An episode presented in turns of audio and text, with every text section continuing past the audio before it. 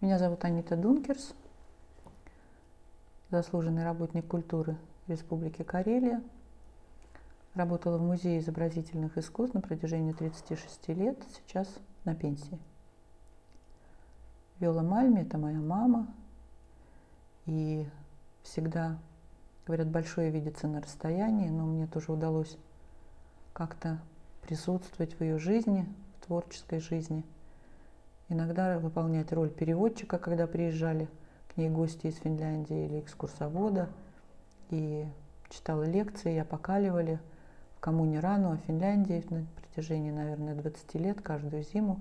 Именно тогда, когда она там ставила спектакли на, по темам эпоса Каливала. Виола Мальми уникальный, удивительный человек – она занималась в жизни главным делом, занималась хореографией карельской. Но кроме того, что она объездила Карелию, собрала карельские танцы, которые могли бы уйти, если бы она не успела записать их у носителей. И мы бы не узнали никогда, может быть, какие-то шедевры, жемчужины карельской хореографии, если бы не она. Она создала массу фольклорных коллективов. Кроме того, она была еще режиссером, не только талантливым хореографом, но и прекрасным режиссером. Вот как раз это касается ее спектаклей на тему эпоса Каливала, который она ставила в Финляндии и в Лапландии. Она автор многих книг, которые выходили как в России, так и в Финляндии. И написаны они были с одной целью, чтобы сохранить и передать это наследие, вот такое танцевальное, хореографическое, ну, будущим поколениям, потому что там как раз потрясающий, богатый материал по карельской хореографии в этих ее книгах. Кроме того, она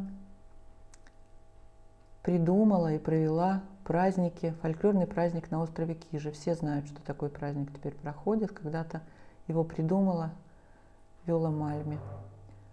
Она придумала самый первый праздник э, деревни Киндосова. Сейчас все знают эту деревню, сравнивают ее с болгарским Габрово, но надо сказать, что вот первые праздники проходили с участием самих жителей деревни. Был фольклорный коллектив, было очень весело, было задорно, здорово. Сейчас он уже такой более государственный, что ли, масштаб приобрел, очень такой большой, мощный праздник. Виола Мальми была дочерью Хельми Мальми. Хельми Мальми у нас была хореограф, которая занималась финской хореографией. Виола Мальми была потрясающим специалистом именно по карельской хореографии. Она работала после окончания театрального института – работала актрисой драматического театра. И потом, вот когда я уже училась в пятом классе, ей было 33 года, она поехала в, учиться в консерваторию по рекомендации замечательного балетного критика, очень известного специалиста по балету Юрия Слонимского. Он познакомился с ней в доме отдыха в Рузе – и сказал, что ей нужно обязательно учиться. Ее не взяли на очное отделение, потому что у нее не было специального танцевального образования, она была вольнослушателем. Но тем не менее образование в консерватории в качестве вольнослушателя она получила, получила документ, который позволил ей в дальнейшем воплощать вот свои профессиональные амбиции, свои интересы, свой талант.